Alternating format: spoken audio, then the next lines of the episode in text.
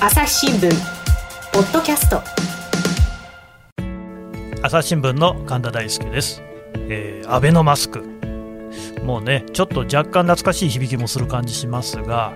あなたのお宅にもまだありますかね、えー、安倍首相が4月1日に突如としてですね全戸に配布しますというふうに表明しました布製のマスクです、えー、全戸配布はですね6月に終わったんですが7月末の段階でもなお8000万枚をま介護施設などに配布しようというそういう予定があったということが分かりましてですね、えー、これ朝日新聞で報道したところ何を今更またあのアベノマスクを配るんだと大きな反響を呼びまして結局この配布は取りやめになったとそういうことがありました。でこの記事はですね朝日新聞の調査報道なんですけれどもではどうやってその事実を掘り起こしたのかこの辺りについて朝日新聞特別報道部の藤山圭記者に話を聞いていきます。朝日新聞ポッドキャスト今回のゲストは、えー、主に調査報道を手掛けています特別報道部の記者で藤山圭さんですよろしくお願いしますよろしくお願いしますはいね、この記事を書いたのが藤山さんなんですね。そうですね。そうですよね。で、まあ、ちょっと振り返りたいんですけれども、そもそもアベノマスクっていうのには、なんか2種類あるんですかね。そうですね、はい、まあ、大きく分けてあの、うん、皆さんの家に届いた全校配布って呼ばれる部分と、うんうん、あとは介護施設とか保育所とか、うん、そういった施設向け、これが大きく2つあります。うん。これ、素材とか形とかっていうのは同じなんですか、あのほぼ一緒です、ね、ほぼ一緒。はい、うんうん、で特にあの全校配布、安倍さんがあの会見で配りますって言った、いつもつけられてたものをアベノマスクって呼ぶことがまあね、あのアベノマスクって名前自体、あの会見があった後でネットでこうハッシュタグなんかついて盛り上がって、自然発生的にできたようなね、そうですね。感じでしたよね、もともとアベノミクスっていうのがあって、そうです、そこになぞらえたっていう、はい、もじるっていうのはね、あのネットとか得意ですからね。そうですね、うん、で、これあの、全校配布の方は、全部でどれぐらいの枚数配ったんですか、えーと、全部で1億3000万枚を。はあはあ。まあ、全国民にということで配られてますね。これがあのおいくらかかってるんですかね、えーと、発表だと260億円かかってます。なるほど。でもう一つのその介護施設なんかに、えー、送られたもの、これはあのどれぐらいの枚数になるんですか？これはですね全校配布より少し多い1億5700万枚で、うんうん、でまあ、お金も、まあ、似てますけど、247億円ですかね。なんか若干少ないんですね。そうですね、あのー、なんででしょうね、努力したんですかね。これ、まあ、あの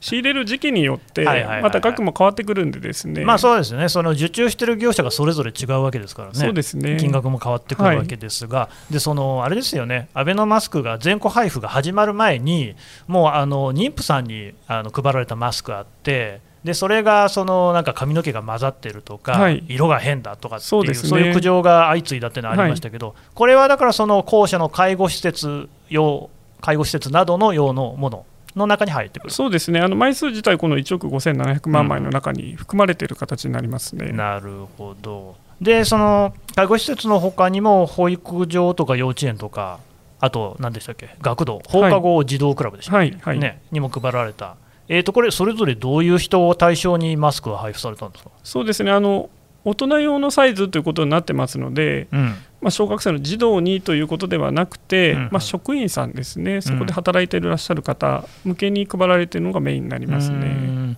まあね、実際にはね、児童がつけてもちょうどいいぐらいの大きさだなっていうね、ね。そういうことを言う人もいましたけど、えー、あえこれはなんか例えばその、介護施設の職員さんに配るとしたら、その職員お一人当たり何枚とかって決まってたんですか？あの1人当たり7枚っていうのが計画でありまして、あまあ、最初は1人1枚、はいはい、それかける7回っていうことで、うん、7回、7枚行き渡るようにっていうのが当初の計画、ね、えなんか例えば月に1枚ずつ送るみたいな？そうですね、毎月1枚ずつ。はいはい。それかける7回ですね。っていう予定だったんだけど、そうなんなかったんですか？そうですね、あのー、実際にまあ、これを報道するまでで配られてたのは2回で、うん、まあ、3月下旬から4月にかけての1枚と、うん、6月下旬からこれは2枚ですね、うん、まあ、2回分ということで2枚配られてて、その後の分はまだ配られてななかったですね。ちなみにこれ、なんで7枚なんですか？これはですね、その取材でも何度も聞いたところではあるんですけど、厚生労働省に。えーとか関係者とかですね、なんで7なんだという、ただ、そこに明確な根拠がなくてですね。だから分からないものは分からないっていうですね、なかなかこう、うんという全校配布の方は1世帯に2枚でしたもんね。そうですね、そこはもう数がだからどんどん積み上がっていくので。はいはい。バシッと決まってたんだけど、こっちは7枚で、で、うん、そうそうあの、全校配布もまさにそうでしたけど、えー、なかなか生産が追いつかなかったんですよね、検品とかね。えーでだからその7枚のうち3枚がようやく配られているような段階で、その今の記事になったということですよね。えー、で全校配布の方はいつ終わったんでしたっけ、えっと、発表だとですね6月20日ですね、うん、20日までに配送を終えたっていうのを報告を受けているというのを官房長官が会見で発表されてますね。なるほどねでその、まあ、問題のですね、えー、藤山さんが書いた記事なんですけれども、うん、これは、えー、6月の22日に、要するにさっきの全校配布が終わった2日後の段階で、はい、また新しくそのマスクを作りますよっていう契約を結んでいたのが分かったと。いう趣旨でしたよね、ええ、これ、内容としてはどれどれぐらいの数の業者に何万枚？えっとですね、あの契約書を見ると、まあ、休業者ですね、うん、にあの5800万枚発注してたっていうのが分かったってことですね。なるほど。でそれにプラス、まだなんか全部で8000万枚ぐらいをこれから配るって話でしたよね、ええあのー、6月22日の契約では5800万枚だったんですけども、うん、まあ、5月の契約とか、うんうん、その分の残りですね、それがまだありましたので、ま、配ってない分、ね、そうですね、それで合計8000万枚ですね。なるほどそうなんですよね、このアベノマスクっていうのが残念ながらと言いますか、あんまり評判が良くなくて、うん、えー、まあ、まあそもそも小さい、うん、で洗うと縮んじゃう。はい。それから、まあ、そもそもその配られる時期もね、全校配布の方も、まあ、5月になってからなんていう、まあ、自治体ごとに違ったみたいですけども、そういうところ多くて、で5月の段階だと、マスク、まあ割と普通に売ってた。そうですね、5月下旬から6月にかけて、値崩れも起きてて、っていう時期で、非常にタイミングが悪くて、まあ、でもその後も配り続けていたっていうのは、まあ、みんな知っていて、でこの報道が出たのがですね、7月の28日ですかね。はい。だからもうその頃には全然マスクなんか普通にあるし、うん、ましてこの評判のある矢部のマスクをまたさらに配るのかっていうそのまあ驚きが広がったと。そうですね。いう話でしたよね。えで非常に反響も大きい記事だったんですけど、えそもそも藤山さんはなんでこの問題に気づいたんですか？えーとですね、これあの、うん、もちろん私だけではなくて特報部の方で、まあ、補正予算ですね、あのコロナ対策の補正予算っていうのを組んでいきましたけど、その予算の使われ方をやっぱりしっかり見た方がいいんじゃないかということで、うん、記者数人集まってですね取材班をまず作ったんですね。うんうん、でその中で、まあ、総額25兆円超える補正予算の使われ方ということで、それを検証し、まあ、巨額ですよね。そうですね。うん、検証してたと、はい、大事な仕事ですよ。えはい、でその中で、あのー、今度は決まった後にですね実際どうなっていくのだろうかっていうところも継続して見ていく中で、まあ、同僚の記者がですねあのアベノマスクに関わる契約書っていうのを入手したっていうところがスタートになってますね。なるほどね。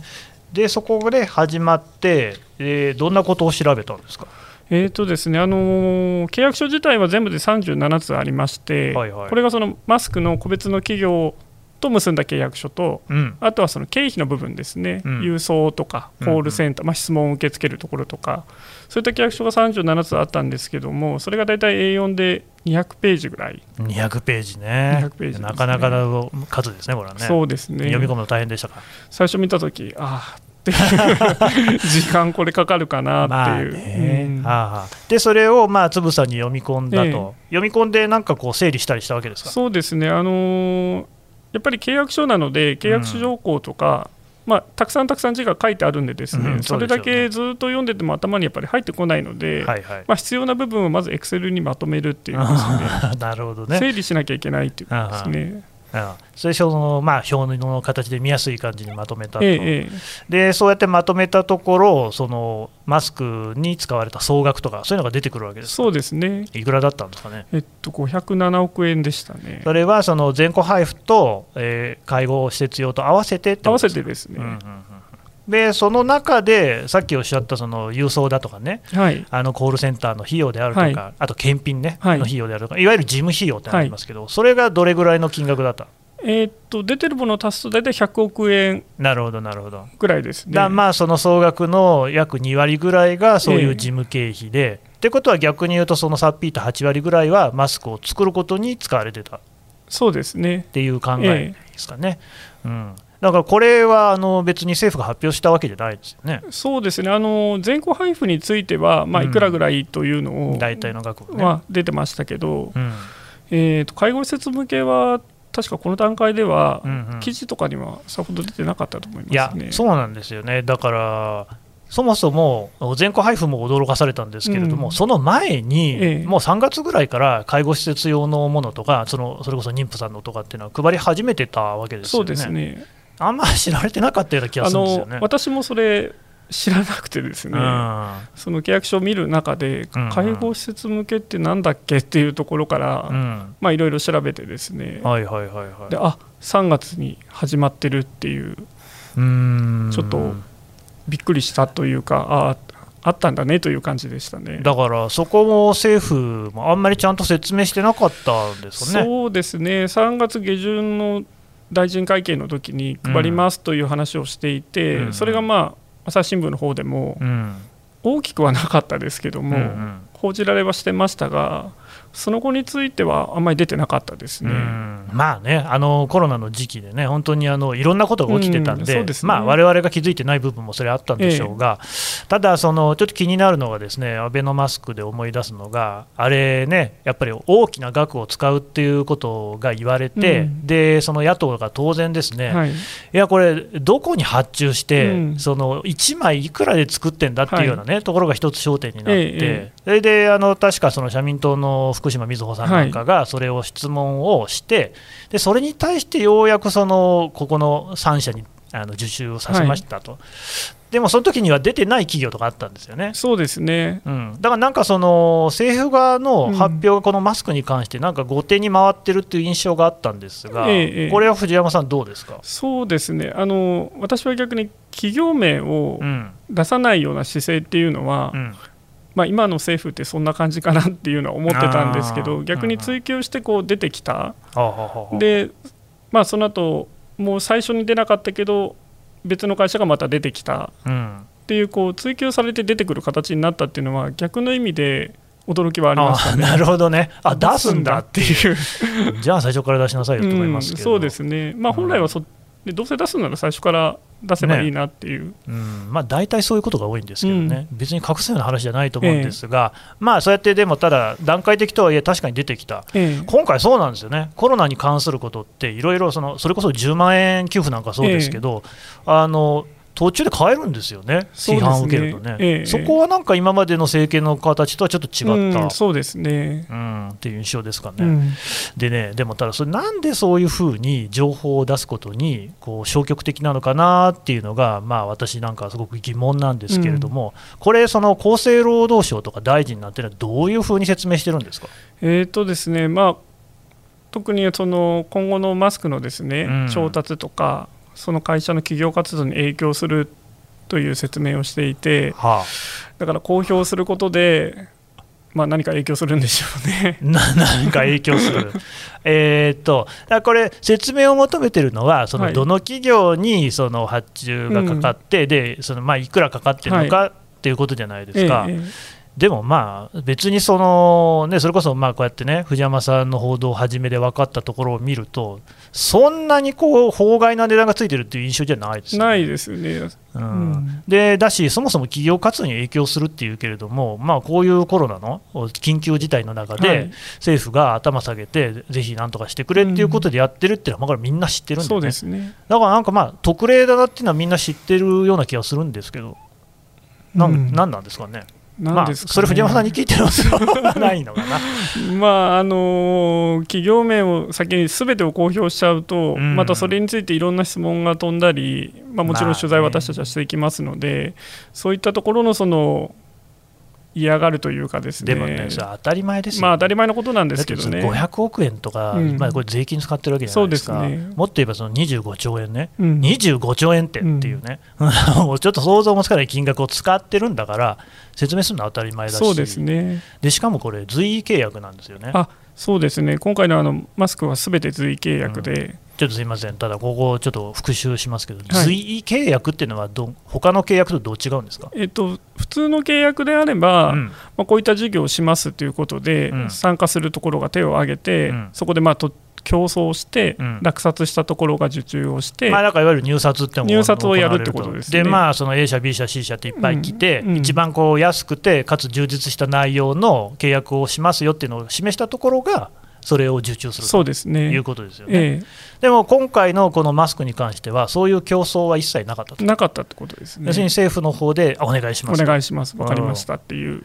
で契約書だけ結んで、ええ、だからその企業によってそれぞれそのマスクの金額なんかも全然違うんですね。そうですね。受注した金額。金額もあの全く一緒ではないですね。で結局、これ、政府は公表はしてないんですね。そうですね。あの随契約でしたっていうところは公表してるんですけども、うん、じゃあ、1枚あたりいくらですかっていうところは、ここは公表してないですね。ただなんか企業の側で別に公表してますよっていうところもあったんですよね。そうですね。あの取材した中でうちは1枚いくらでっていう公表してるところもある。うん。だからな謎ですよね、企業が企業活動に影響するっていうのが理由で、うん、金額出さないのに、ええ、企業が別に自分で出してるっていう、そうですね。よくわかんないんですけど、うん、でまあ、ただ、あのあれですよね、その朝日新聞の記事にもあったような感じしますけれども、藤山さんが調べて、大体マスク1枚、このアベノマスク事業のマスク1枚、いくらぐらいでなんか作られてるっていう話なんでしたっけ？えー、っと、大体139円程度ですね。うんうん。うん、まああの全体の数と金額が分かってるので、うん、そこから計算すると、まあ、140円ならないぐらいかなっていう。なるほどね。これはその相場で見て、ですね普通に業界の人が見て、高いんですか、安いんですか？あの微妙な表現ですけど、ちょっと高いっていう、うん、あのもちろん時期によっても金額が変わってくるものなので、で、ね、この時期にしてもまあちょっと高い。まあ、あの時期ね、マスクの値段は本当、乱高下していましたからね、ええ、だからまあその、そういう状況の中でも、まあ、ちょっと高いかなっていうぐらいで、うん、まあ、少なくともべらぼうってことはないと。べらぼうにとは聞いてないですね。うん、でしかも私、その記事を読み返したら、その表明が4月1日でしたけど、はい、直後の段階ではですね1枚200円程度と聞いてるっていうふうにってんですよね、それに比べたら全然安いじゃないですか、ね、そうですね。うまい具合に発注できたあ、まあ、これもあの初めの頃は高くて、はいはい、だんだん後でこう発注していくと、まあね、もうマスクが出回ったりとか材料があったりするので、まあ、単価は下がっていく。なんかね、ますます普通に言えばいいじゃんって感じがしますけどね。このくらいの値段であれば、例えば1枚1000円とかであれば、それはね、ちょっとと思いますけど、まあ、別に隠すことなのかなという気はしますね。なるほどね。朝日新聞ポッドキャスト。共に考え共に作る。音声による新しい報道の形。朝日新聞ポッドキャスト。国内外250を超える取材拠点。約2000人の記者が追う世界の今地域の声。しかしあなたは知らない。新聞には書かれていないことがある。ニュースの向こう側を語り合う。朝日新聞ポッドキャスト。というわけでですねそのアベノマスクに関して、えー、藤山記者に聞いてったんですけれどもまあ最後の方でね話題になりましたけどいやあの別に隠さなくていいじゃんって話なんですよね。で安倍政権、まあ、安倍政権に限らないんですけれどもその国のやること行政のやることでいやあのそれ説明を普通にすればみんな理解できるよねっていうことをなんか説明を隠そうとしていろいろ変なことになるっていうことがすごくたくさんあるような気がするんですよね。うんとあのもうちょっと国民を信じようしてもいいんじゃないかなっていう気がするんですが、えー、朝日新聞ポッドキャスト神田大輔がお送りしました。この番組へのご意見ご感想をメールで募集しています。ポッドキャストアットマーク朝日ドットコム。ポッドキャストの綴りは PODCAST ポッドキャストアット朝日コム。こちらまでお寄せください、えー、次回もですね引き続き特別報道部の藤山さんから詳しく話を聞いていきます。それではまたお会いしましょう。